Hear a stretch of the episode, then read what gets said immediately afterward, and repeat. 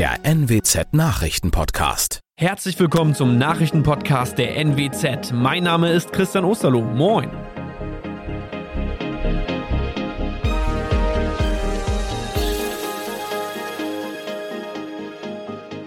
Und das sind die Themen des Tages. Bewaffneter Mann schießt an Schule in Bremerhaven. Niedersachsen gibt grünes Licht zur Gasförderung vor Borkum.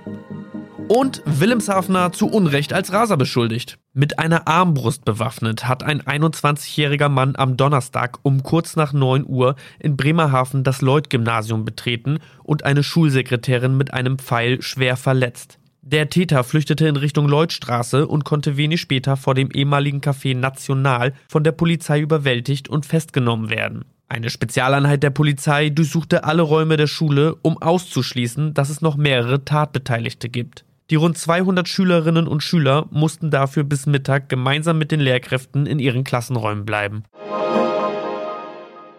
Noch im vergangenen Jahr hatte der Niedersächsische Landtag eine Erdgasförderung in der Nordsee aus Gründen des Umweltschutzes abgelehnt. Nun gibt es einen Kurswechsel. Mit den Stimmen von SPD, CDU und FDP wurde der alte Beschluss aufgehoben. Allein die Landtagsgrünen stimmten dagegen. Nun soll das niederländische Unternehmen One Days mit der Bohrung 20 Kilometer vor Borkum beauftragt werden. Wirtschaftsminister Bernd Althusmann von der CDU wies auf die Notwendigkeit hin, um sich unabhängig von Energieimporten aus Russland zu machen. Bei dem Erdgasprojekt sollen strengste Umweltauflagen beachtet werden. Inseln und Küstenkommunen lehnen die Gasförderung allerdings ab.